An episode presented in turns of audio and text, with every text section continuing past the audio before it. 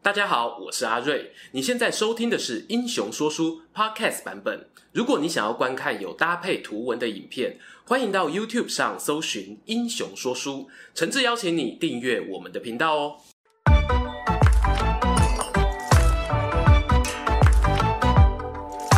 Hello，英雄说书的观众朋友，你们好，我是说书人阿瑞，替大家带来精彩的英雄故事。上一回啊，我们讲到乔治华盛顿 （A.K.A. 常败将军与少年投资大师），他率领民兵团呢，效力于英国殖民政府，在十八世纪末啊，打赢了战火绵延好几周的七年战争。严格来说，是英国人打赢了。不过，在北美洲的英国殖民后代哦，他们也感到与有荣焉，祖国好棒棒。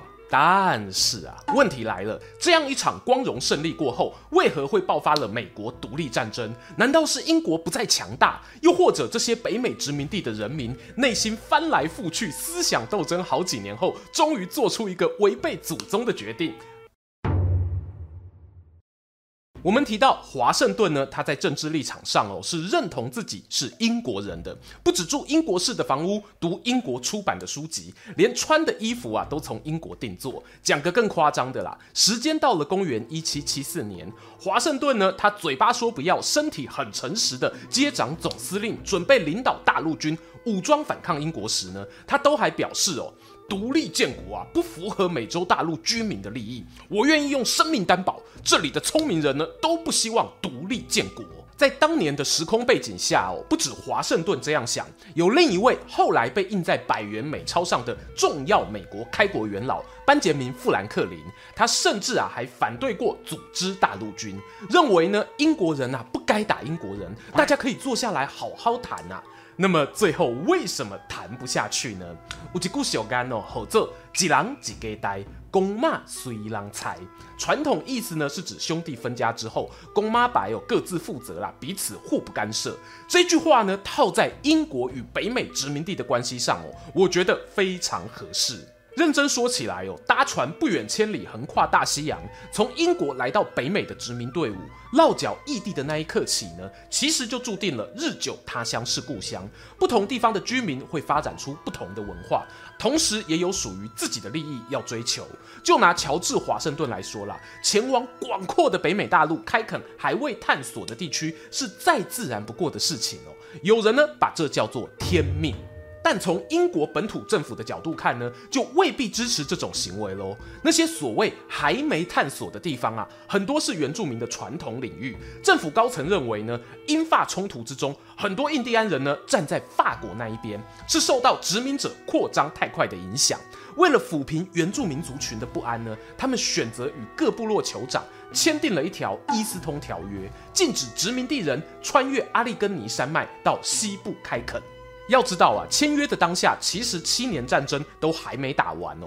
大家对于这一则开垦禁令是当作耳边风，反正天高皇帝远嘛。战争一结束，我看到法国人让出好大一片土地，大伙进攻喽！英国殖民地的百姓一拥而上，结果呢，就是与印第安人的冲突不断，多次闹到要请求母国支援苏牙。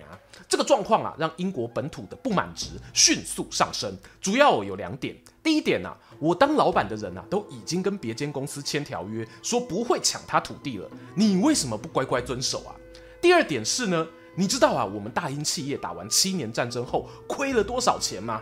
逼近六千万英镑啊！我债务都还没有解决，你们又想跟印第安人吵架，是安怎？钱不是家己的，随便开不心疼是吧？眼看呐、啊，一场战争胜利带来的结果，并非殖民地与母国之间的互相谅解创造双赢，反而呢，让彼此利益不协调的情形更加明显。你如果从现代公司经营的角度来看哦，假设某一个部门营业额越来越大，让它独立出去成立子公司自负盈亏，或许是个不错的主意。不过，位阶上升到国家之后，就没有那么简单啦。国家是有领土、有税收的，分离出去哦，好比从你身上割一块肉，那个痛啊！于是，英国与北美之间的利益冲突就这样尴尬的拖着，想说吼会不会有一天自然解决？哎，机会说来就来，但那个解决方式呢，恐怕就有一点暴力了。话说啊，关于冲突的引爆点呢，有很多种说法。最显而易见的，就是钱的问题。嗯，跟很多表演团体哦，最后会单飞的原因一样啊。英国呢，在七年战争获得胜利后啊，同时也得到一笔巨额的债务。据说呢，那个金额哦，高达五千八百万英镑。有人计算呢，英国在战后十年间，大约还了五百万的债务，不到十分之一哦。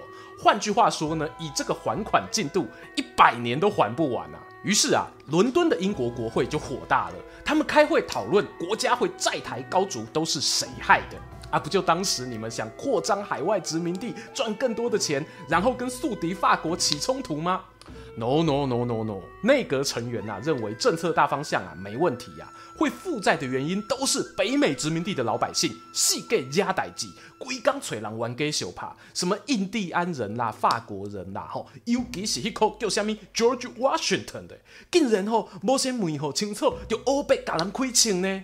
嘿，对。华盛顿啊，就是那个专业出来坦的人。伟大的祖国会议后啊，做出了一个决定：七年战争所造成的经济损失啊，殖民地友也必须负担对应的责任。怎么负责呢？交出你们的税金吧。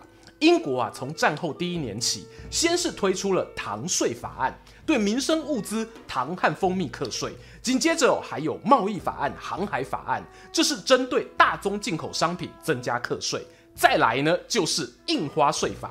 这一条法律规定，所有的印刷品，无论是政府公文或杂志刊物，甚至啊，连扑克牌，通通都要贴印花，缴印花税。实在哦，是有够狠呐！到了一七六七年时，时任财政大臣的查尔斯·唐森，还主导了一系列啊，被称作“唐森法案”的加税措施，连玻璃、油漆、纸和茶叶都逃不过被抽税的命运。在英国政府万税万税万万税的政策底下，北美殖民地的居民难道就要摸摸鼻子把赚来的钱上缴天朝吗？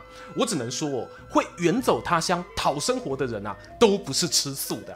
熟悉台湾史的观众肯定会联想到，当年吼登山过台湾的汉人族群中，很多也是抱着要跟原住民外国人开打都在所不惜的心情，这是移民者的特质之一啊，不分古今中外。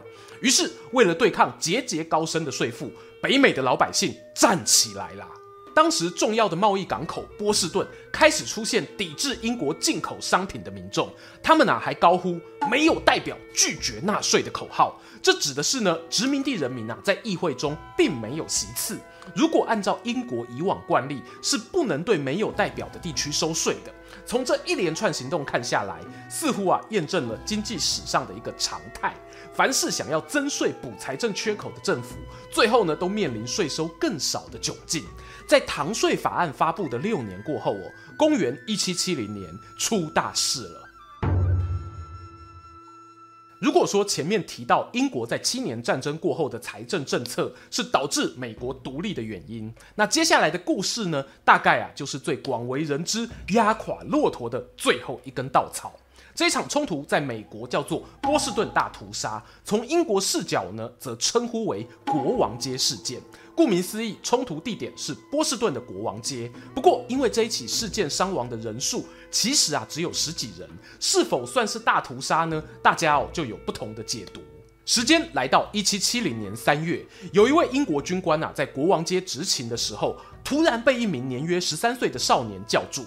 这少年呢名叫爱德华。平常啊，在假发店担任学徒。此时呢，他对军官表示：“哎，你到我们店里买假发，怎么没付钱就走了？”那一名军官呐、啊，先是一愣，随即想起哦，之前确实有去买东西，这不是诈骗啊。但自己明明有付钱啊。他看爱德华年纪轻轻，也就不跟他计较，好声好气的说明当时状况。双方哦正在澄清买卖过程。英国军官身旁呢，有一位小兵，名叫休怀特。看不惯啊，自己同袍被质疑，忍不住呢，开口教训爱德华：“哎，年轻人啊，大人没教你对长官要有礼貌吗？正所谓是非只为多开口，烦恼皆因强出头。”休怀特这个挺身而出替长官抱不平的举动啊，让爱德华气不打一处来呀、啊，立刻反唇相讥：“你是你大声啥了？”这一声怒吼响彻了整个国王街，路过的行人纷纷涌上来关心情况。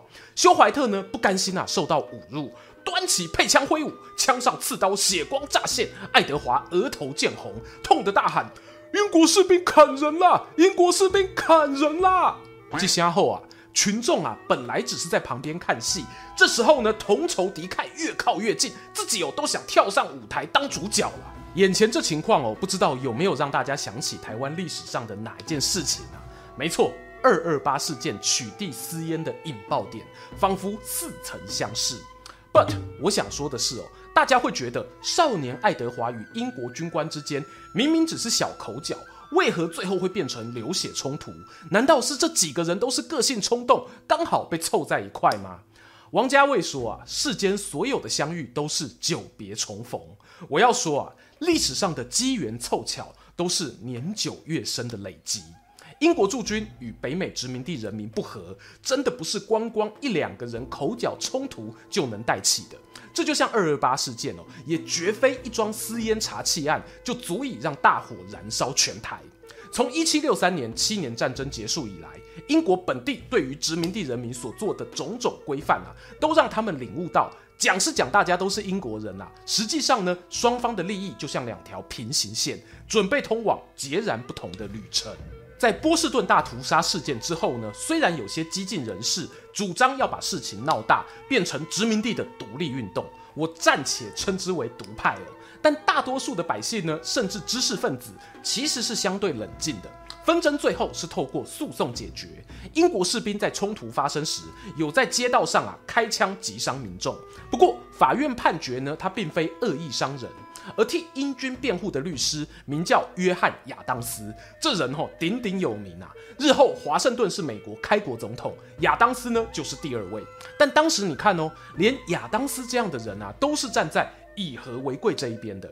英国政府也做出一些妥协，取消了除了茶叶以外对其他商品的加税。关键啊，就在这个茶叶以外。现在大家讲到英国人都对他们的下午茶文化印象深刻，而这个文化其实是在十七世纪伴随着英国东印度公司开始萌芽的。我们曾经提到欧洲各国的东印度公司，很多呢都是着眼于新香料的贸易利益。英国最初啊也一样，不过后来他们上流贵族开始接触到东方的茶叶，进而卷起一股由上而下的喝茶旋风。等到十八世纪时呢，英国地区的茶叶总消费量哦，足足有欧洲其他国家的三倍之多啊。北美殖民地的人呢，也是从英国过去的。这个喝茶习惯就像一百年来刻在灵魂里的基因，有人爱喝就有市场。英国赋予东印度公司垄断茶叶市场的权利，当然也不愿意放弃这个茶叶税哦，那个收入实在太可观了。此外，政府还规定茶叶必须统一在伦敦卸货拍卖，经由批发商人转口到美洲大陆。这一来一往之间呢，加上货物税、茶叶税的成本，北美殖民地人民手上买到的茶叶。品质怎么样哦？我姑且不论啊，那个价格啊，只能说是哦，夭寿贵啊。波士顿人想喝便宜的茶怎么办呢？哎，东印度公司不是只有英国有，荷兰的也是老字号。那时呢，就有荷兰商人在美洲卖茶，虽然品质可能略逊于英国，但价格啊是一大优势，反倒呢让英国茶商的仓库堆满了没人买的库存。这消息传回母国，英国政府决定下猛药了。波士顿大屠杀过了三年，公元一七七三年，他们推出一个茶叶法案，解放了原本统一在伦敦卸货批发的硬性规定。换句话说，东印度公司在亚洲的分部可以直接把茶叶运到北美销售。为何说这个很猛啊？第一哦，它直接省下了货物税；第二，不用透过伦敦的批发商人转手；第三，海运直送，缩短到货时间。神奇的事发生了。北美那一边的英国茶叶出现历史上首次比走私荷兰茶更便宜的价格，而且是直接对半砍，打到骨折啊！可是面对这状况啊，殖民地百姓却不愿意买单。你会问，可以买到便宜又好喝的茶，竟然不买，你是讨卡有康呢？因为啊，事情关键在于，英国虽然放弃了从伦敦课征货物税，但没有少课 only for 殖民地消费者的茶叶税哦。我必须强调，身为一个公民，缴税是天经地义。如果说当北美与英国本土之间关系良好，或许课个一两种税不成问题。然而，一七七三年这个时间点啊，他们已经有过许多政策上的冲突，尽管还没到老死不相往来的程度，可是基本上的态度就是啊，你闪远一点啊，让我们自生自灭，也好过干涉我们怎么生活。在这样的情况下，如果还要缴税给中央政府，等同哦是承认他们有对殖民地直接控制的权利。有一就有二哦，今天茶叶课税，明天会不会其他商品的税负又卷土重来？站在人民的立场，会有前面这种政治上的疑虑。如果是从商人的角度呢，同样不乐见东印度公司直营北美茶叶市场。有两大商业团体呀、啊，在背后默默赞助抗议事业。一个是伦敦的批发商，哎，对，本来哦，他们可以从中间转手抽一波。另一个呢，则是荷兰走私茶商。这两个团体原本应该是竞争关系啊，现在呢也因为茶叶法案站到了同一阵线上。于是，在民意反弹外加商业团体的运作之下，本来自信满满载着茶叶来北美想要大赚一笔的东印度公司商船，完全踢到铁板。他们啊只好把卖不掉的茶叶掉头再回家。独独有个例外哦，就是波士顿港口这里的商船。因为波士顿这边呢有两位承销商，那么巧啊，他们刚好是麻州总督汤马斯的儿子。别的地方哦，经销商看到客人不买茶，多半自认倒霉辞职，让东印度公司把船开走。汤马斯啊，则对儿子们说：“别走啊，先 hold 住。”哇，这下尴尬了。船呐、啊，在港口里一 hold 就是二十天。按照大英法律规定，商船入港二十天内必须缴税，如果超过呢，就要强制离港。与此同时呢，对英国政府与总督不满的人民也在市中心会议厅聚集，他们打算讨论如何处理那一些滞留的货物。其实啊，同样的会议在北美其他地方，好比像费城也有发生，只是呢，都没有波士顿接下来这么热血激情。有些小说或影视创作会出现接下来的这一幕：一位名叫山缪亚当斯的意见领袖跳了出来，对群众高喊：“我们在这里讲再多啊，也没办法拯救这个国家了。”接着呢，就看见大厅中的众人蜂拥而出，准备展开他们的下一步抗争。然而，从一些周边记录发现哦，山缪亚当斯讲那句话的情绪可能没有那么慷慨激昂。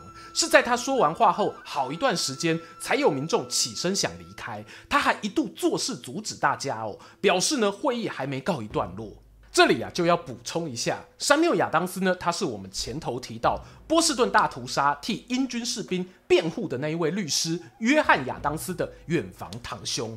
某种程度上哦，你可以归类成士绅阶级。但和约翰理性形象不同的是呢，山缪啊对于鼓吹殖民地自觉的立场更为鲜明。譬如呢，他还有参与创立自由之子这样的地下组织，后人对他的评价也出现分歧。早年山缪呢被认为是北美革命的重要推手，在革命期间的名气啊，甚至还凌驾在约翰之上。不过后来有其他观点哦，觉得他就是个擅长煽动群众的演说家。